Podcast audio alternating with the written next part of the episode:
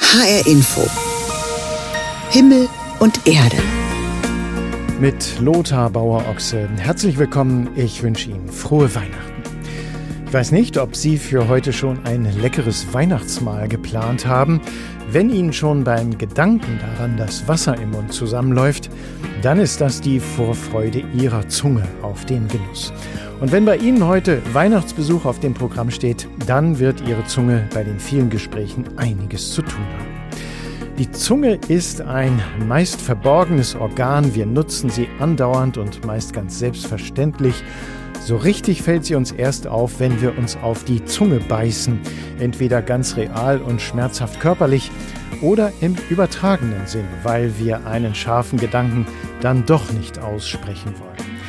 Wir machen heute die Zunge zum Thema. Für den Literaturwissenschaftler Florian Werner ist die Zunge der soziale Muskel schlechthin. Und Sie können sich ja derweil noch ein Weihnachtsplätzchen auf der Zunge zergehen lassen. Und Sie kennen das, manchmal, wenn wir was sagen wollen, dann steht uns die Zunge förmlich im Weg, verknotet sich und bringt die Buchstaben und Silben durcheinander. Manchmal ist sie aber auch zu wahren Kunststücken in der Lage und bewältigt auch die kreativsten Zungenbrecher. 60 tschechische Chefchemiker scheuchen 60 keusche chinesische Mönche in seichte Löschteiche. Aber es geht sogar noch zungenbrecherischer. Ich vermute, die meisten von uns würden diese Ansammlung von Silben nicht fehlerfrei auf die Reihe bekommen. So klingt ein Zungenbrecher auf Maya. In dieser Weihnachtsausgabe von Himmel und Erde kümmern wir uns heute mal um die Zunge. So ein Feiertag, bei dem vielleicht auch noch Besuch kommt, der ist ja auch meist für die Zunge ein wahrer Festtag mit allerlei leckeren Genüssen. Und einer, der sich mit der Zunge gut auskennt, ist der Literaturwissenschaftler und Autor Florian Werner. Er hat der Zunge ein ganzes Buch gewidmet. Ich habe kürzlich mit ihm gesprochen und ihn gefragt, Schmecken, das ist wohl die vielleicht wichtigste Aufgabe der Zunge. Wie kann sie das eigentlich? Naja, zunächst einmal, damit man überhaupt etwas schmecken kann, müssen die Geschmacksmoleküle im Speichel, in dem Saft, einem, dem Wasser, das einem im Mund zusammenfließt, erstmal gelöst werden und dann dieser Speichel wird dann in die sogenannten Geschmacksknospen hineingespült und in diesen Geschmacksknospen sitzen wiederum die Geschmacksrezeptoren, also die, die, Sinneszellen und die identifizieren dann, aha, schmeckt es eher salzig, also ist es irgendwie der Gänsebraten oder doch eher süß, dann ist es schon der Nachtisch mhm. oder womöglich bitter, dann ist es vielleicht der Digestiv nach dem Nachtisch. Also genau, also die, die Grund Geschmäcker, Geschmacksrichtungen werden dann eben identifiziert. Es gibt ja so die Feinschmecker, die können im guten Essen auch so die feinsten Nuancen an Gewürzen und Ingredienzen entdecken oder auch im guten Wein die verschiedenen Aromen identifizieren. Ist Schmecken doch letztlich auch so eine Trainingsfrage? Also der Feingeschmack ganz sicher. Das sieht man ja gerade eben an den Feinschmeckern, die dann auch den Rotwein erstmal lange, lange schwenken und danach die Schlieren, also die sogenannten Kirchenfenster betrachten, die irgendwie der herabsinkende Wein hinterlässt und mhm. dann erstmal sehr, sehr lange riechen, bevor sie überhaupt das in den Mund nehmen, den Wein. Also klar, dieser differenzierte Geschmack ist Trainingsfrage. Aber äh, interessant finde ich schon, dass so die, die Grundgeschmäcker, also zum Beispiel süß und bitter, schon von Gebot an da sind. Also wenn man einem Neugeborenen, jetzt natürlich nur rein hypothetisch, irgendwie eine süße Limo ins Fläschchen tut und trinken lässt, dann wird es sofort anfangen zu strahlen und zu lächeln, weil es so wahnsinnig toll süß schmeckt. Wenn man aber bitter lemmen, also auch nur sehr hypothetisch ins mhm. Fläschchen tut, wird es doch angewidertes Gesicht verziehen, weil diese Bitterstoffe und das Saure eben signalisiert. Also bitter, es könnte giftig sein, sauer, es ist vielleicht was Verdorbenes. Das heißt, das ist schon ganz früh da und alles andere kommt dann später dazu und natürlich auch ganz wichtig immer die, die Nase und das Auge, die mhm. essen und die schmecken essen mit. mit. Mhm. mhm. Was ja Weihnachten auch ganz wichtig ist, wir reden viel miteinander und die Zunge formt ja letztlich unsere Sprache und was ich eben interessant finde, ja im Grunde höchst individuell, bei jedem Menschen anders. Ja und nein. Also insofern individuell, als natürlich, dass in jeder Manns und jeder Frau Mund passiert. Ne? Also das ist eine Sache mhm. zwischen der Zunge und dem Gaumen, also sehr, sehr individuell im Kopf. Ähm, andererseits natürlich auch wieder überindividuell, denn damit man, jetzt das Beispiel, einen Dentallaut produziert, also das englische TH zum Beispiel, mhm. äh, da muss eben die Zungenspitze zwischen den Zahnreihen liegen. Ansonsten spricht man das TH eben so wie, wie irgendwie ältere Menschen oft falsch aus, ne? also irgendwie als that und this mhm. und that. Ähm, das heißt, äh, insofern ist es dann doch konventionell, also für den richtigen Laut muss eben die Zunge an der richtigen Stelle liegen oder sonst will man womöglich ein S sagen und lispelt stattdessen und mhm. dann ist es auch nicht richtig, weil mhm. da kein Dentallaut hingehört. Trotzdem sagen Sie, Herr Werner, gerade für das menschliche Miteinander ist die Zunge enorm wichtig. Sie sagen, der eigentliche, sie ist im Grunde der eigentliche soziale Muskel. Was meinen Sie damit? Naja, die Zunge ist ja so eine Art Grenzgängerin. Es ist das einzige Organ des Menschen, das den Körper verlassen und wieder in ihn zurückkehren kann. Und insofern ist sie natürlich prädestiniert dazu, zwischen Individuum und Gesellschaft, eben dem Sozialen zu vermitteln. Und zwar eben einerseits, indem sie kontrolliert, was in den Körper hineinkommt, eben durch das Schmecken, indem sie die Worte formuliert, die aus dem Körper hinaustreten, dann als Schallwellen, als Kommunikation, aber natürlich auch, indem sie vielleicht frech herausgestreckt und den anderen gezeigt wird und eben nonverbal kommuniziert. Also die Zunge eigentlich auch, wenn sie nicht spricht, spricht doch andauernd. Sie kommuniziert immer. Sie haben es gerade schon erwähnt, äh, im, im, Miteinander hat die Zunge ja durchaus ein ambivalentes Image. Schon Kinder lernen ja, du darfst niemandem die Zunge rausstrecken. Also, sagen wir so gut angesehen ist sie ja eigentlich nicht. Nein, die ist ganz, ganz schlecht äh, beleumundet dafür, dass doch alle Menschen, alle Säugetiere, eigentlich fast alle Wirbeltiere eine Zunge haben. Mhm. Ähm, ist sie sehr, sehr wenig zu sehen. Ganz interessant finde ich, wenn man wirklich in die Kunstgeschichte guckt. Bis vor wenigen Jahrzehnten gibt es eigentlich fast keine Zungendarstellungen. Also man wird kein Herrscherporträt von einem König mit herausgestreckter Zunge finden oder auch keine Darstellung des christlichen Heilands oder so, der die Zunge raushängen lässt am Kreuz oder so. Mhm. Das wurde einfach nicht gezeigt, weil es immer als anstößig galt. Die Zunge, ein oft unsichtbares Organ mit vielen Facetten, ganz wichtig für unser Wohlgefühl, ein sozialer Muskel. Darüber habe ich gesprochen mit Florian Werner, er ist Literaturwissenschaftler und hat der Zunge ein Buch gewidmet. Ganz einfach Die Zunge, ein Porträt, erschien im Hansa Verlag in Berlin. Thank you. In dieser Weihnachtsausgabe unserer Sendung Himmel und Erde beschäftige ich mich heute mit der Zunge, ein meist unsichtbares Organ, das aber für ganz viele Lebenssituationen wichtig ist, vor allem fürs Schmecken und fürs Reden. Aber die Zunge kann noch viel mehr und sie kommt ja auch in vielen Sprichworten als Symbol vor. Die Zunge im Zaum halten, mit gespaltener Zunge reden, sich etwas auf der Zunge zergehen lassen. Unter anderem hat die Zunge auch eine religiöse Bedeutung. Genauer gesagt, es gibt schon in den biblischen Texten Hinweise auf eine spezielle sogenannte Zungenrede. Und in vielen charismatischen und Pfingstkirchen weltweit wird bis heute diese Zungenrede gepflegt. Was genau sich dahinter verbirgt, das kann uns Martin Fritz erläutern. Er ist Experte für Pfingstkirchen bei der Evangelischen Zentralstelle für Weltanschauungsfragen in Berlin.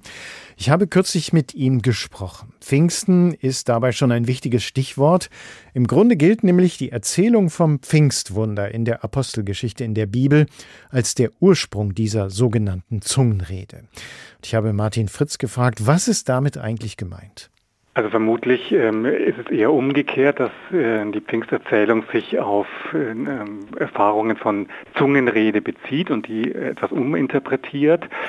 Ähm, das handelt sich um eine, ein urchristliches Phänomen, äh, das also in Menschen, Menschen in einer Art äh, religiöser Ekstase in einer Art von Sprache, oder der Ausdruck ist äh, Glossais, Lallein, also das Lallen, das ist, äh, klingt da schon an, in unverständlicher Sprache vor sich hin murmeln oder eben so sprechen, dass man den Eindruck hat, es ist eine Sprache, die mir fremd ist. Und diese Erfahrung, eine Form von eben religiöser Ekstase, die im, im äh, Urchristentum ähm, hier und da verbreitet war, die hat dann der Autor der Apostelgeschichte auf dieses Pfingst ähm, Ereignis übertragen und hat ihm auch ein bisschen einen anderen äh, Dreh gegeben.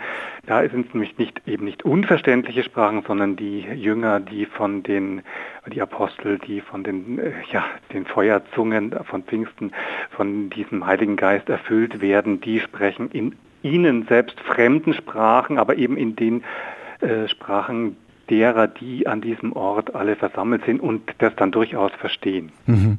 Sie haben es schön beschrieben, das ist im Grunde so ein Lallen, unverständlich für, ja, sage ich mal, reine Zuhörer, aber es wird eben bis heute in charismatischen Gemeinden oder in Pfingstkirchen gepflegt, also in Gemeinden, die so dem Wirken des Heiligen Geistes besonderen Raum geben wollen.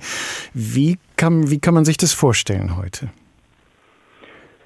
Ja, da gibt es sehr unterschiedliche Praktiken. Es gibt Gottesdienste von Pfingstgemeinden, wo das mehr oder weniger nebenbei Menschen für sich machen. Da hören sie dann so ein leichtes Murmeln.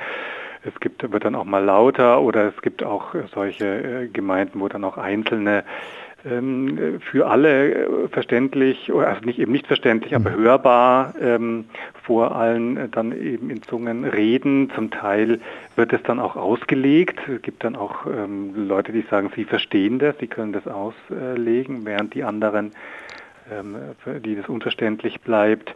Es gibt aber auch Menschen, die das für sich privat machen, für ihre private Andacht oder Erbauung oder als, als Form des Gebetes eben, einer Versenkung, dass es in ihnen betet, sozusagen, der Geist betet in ihnen selbst mhm. und sie tun nichts dazu. Ein Element der religiösen Ekstase, haben Sie gesagt. Nun wird ja die Zungenrede oft als Zeichen ja des besonderen Wirken des Heiligen Geistes gesehen. Wie deuten Sie es, Herr Fritz? Ja, ich halte mich da mit der Deutung zurück. Mhm. Es ist klar, dass das äh, eine Deutung ist, dass dieser Heilige Geist wirkt. Es gab auch gerade in Deutschland ähm, kritische, der, der schon früh äh, im 20. Jahrhundert äh, Kreise, die dem Pfingstchristentum sehr kritisch gegenüberstanden, die sagten, da spricht nicht äh, der Heilige Geist, sondern da sprechen Dämonen. Also es ist natürlich auch die entgegengesetzte Deutung. Hm. Dann gibt es psychologische Deutungen, die sagen, das ist eine Art von, da wird das, das die Rationalität umgangen, es ist eine Verbindung zum Un Unterbewussten oder Unbewussten. Also man kann das auf sehr unterschiedliche Weise deuten. Man muss auch dazu religionsgeschichtlich sagen, dass das durchaus auch in anderen Religionen äh, vorkommt äh, und praktiziert wurde. Es stammt vermutlich religionshistorisch. Jedenfalls ist es offensichtlich im frühen äh, Judentum belegt. Es geht dem äh, der frühen christlichen Zungenrede voraus. Also es ist ein allgemeines religiöses Phänomen, das eben im 20. Jahrhundert in der Pfingstbewegung neu entdeckt worden ist und dann eine neue Akzentuierung bekommen hat. Ähm, es gibt auch Menschen, auch solche, die äh, in der, in der Pfingstbewegung sind oder waren, die sagen, naja, man kann das durchaus lernen.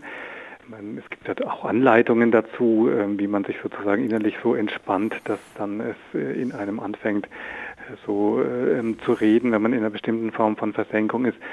Also deswegen wäre ich mit immer mit dieser ähm, mit diesem Anspruch, dass hier der Heilige Geist wirkt, ein bisschen vorsichtig ähm, bin natürlich auch auf keiner Position, die sagen könnte, naja, das ist irgendwie unmöglich. Wenn die Zunge redet in, im Rahmen einer religiösen Erfahrung, einer religiösen Ekstate. Über das Phänomen der Glossolalie, der Zungenrede, habe ich gesprochen mit Martin Fritz. Er ist Experte für die Pfingstkirchen unter anderem bei der Evangelischen Zentralstelle für Weltanschauungsfragen in Berlin. Herr Fritz, vielen Dank für das Gespräch. Bitte sehr. HR Info. Himmel und Erde. Eine Weihnachtsausgabe von Himmel und Erde rund um die Zunge. Wir haben schon ein bisschen was gehört, in wie vielen Situationen wir die Zunge nutzen, schmecken und ein leckeres Weihnachtsessen genießen, reden, küssen, aber auch anderen frech die Zunge rausstrecken. Was wir mit unserer Zunge allerdings nicht können, ist zum Beispiel Fliegen fangen oder uns züngelnd unseren Weg zu ertasten. In der gefiele es dem Kurzkopfgleitbeutler bestimmt bestens, denn das kleine Beuteltier aus Australien und Neuguinea ist ein Schleckermäulchen. Er ernährt sich von Nektar und Pollen, kann hier verschiedene süße Geschmäcker auseinanderhalten und ist besonders ein süßer Gourmet. Sagt Nina Tebati vom Zoo Frankfurt. Saccharose, Fructose, Glucose, was für Menschen alles irgendwie gleich schmeckt, halten Kurzkopfgleitbeutler dank ihrer Zunge auseinander. Sie können sogar echten Zucker von Süßstoff unterscheiden. Dass sie Gleitbeutler heißen, weil sie zwischen den Beinen Flughäute zum Gleitfliegen haben, wird da fast Nebensache. Nektarliebhaber sind auch die tropischen Honigfresservögel. Ihre Zunge hat deshalb sogar eine besondere Form. Sie sieht aus wie ein fransiger Pinsel. Mit ihr lässt sich der Nektar prima aus den Blüten holen. Allerdings ist das fast nichts im Vergleich zur Lockzunge der nordamerikanischen Geierschildkröte. Nina Tebati. Die Geierschildkröte hat auf ihrer Zunge einen Fortsatz, der wie ein Wurm aussieht. Und wenn sie mit geöffnetem Maul ganz still im Wasser sitzt und diesen Fortsatz im Wasser sich bewegen lässt, lockt das Fische an, die dann ihr sehr praktisch ins Maul schwimmen und sie muss nur noch den Mund zumachen. Schnie, schna, schnappi, schnappi, schnappi, schnapp. Bei Giraffen wiederum ist die Zunge etwa 60 Zentimeter lang und eine Greifzunge, mit der sie Blätter von Bäumen rupfen. Bei Katzen ist die Zunge rau wie Schnörkelpapier und hilft wie ein Kamm beim Fellpflegen. Und Schlangen machen sich beim Züngeln ein Geruchs- und Tastbild ihrer Umgebung. Spektakulär sind aber auch die Schleuderzungen. Sie gibt's bei Fröschen, sagt Nina Tebati vom Zoo Frankfurt, aber auch bei Chamäleons. Die hat vorne eine keulenartige Form, die sich dann, wenn die Zunge rausgeschleudert wird, quasi über das Insekt, was das Chamäleon gerade jagt, rüberstülpt und dann in den Mund befördert wird. Und das geht so schnell, dass unser Auge das kaum sehen kann. Jagen, schmecken, greifen, tasten, kämmen. Tierzungen sind leicht für Überraschungen gut. Mit Essen muss das dann gar nicht mal was zu tun haben, aber es kann. Was Tiere alles so mit ihrer Zunge anfangen, das hat unser Wissenschaftsreporter Stefan Hübner für uns zusammengetragen.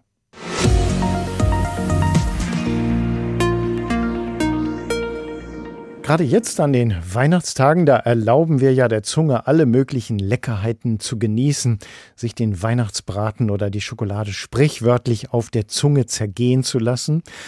Genauso sprichwörtlich ist aber auch, dass die Zunge ein trügerischer, ein geradezu gefährlicher Muskel ist. Und deshalb gibt es ja auch die Warnung, hüte deine Zunge. Mein Kollege Klaus Hofmeister hat mal recherchiert, woher stammt diese sprichwörtliche Warnung eigentlich? Der Satz Hüte deine Zunge steht in der Bibel. Da heißt es im Psalm 34, Vers 14, Hüte deine Zunge vor Bösem und deine Lippen vor falscher Rede. Aber man sieht in der Bibel durchaus auch beide Möglichkeiten der Zunge, also zum Guten zu wirken wie zum Bösen. Da heißt es nämlich, wer seine Zunge im Zaum hält, wird lange leben. Wer aber unbedacht redet, der rennt in sein eigenes Verderben. Und im Buch der Sprichwörter heißt es an einer anderen Stelle, freundliche Worte schenken Leben, eine Betrügung trügerische Zunge aber zerstört den Geist. Die Zunge also durchaus auch ein Thema für die Bibel.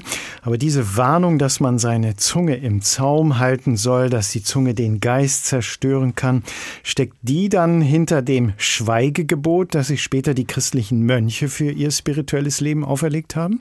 Ja, da ist die Zunge vor allen Dingen die große Verführerin, die große Gefahr. Benedikt schreibt in seiner Mönchsregel für den Benediktinerorden, der Mönch hält seine Zunge vom Reden zurück, verharrt in der Schweigsamkeit und redet nicht, bis er gefragt wird.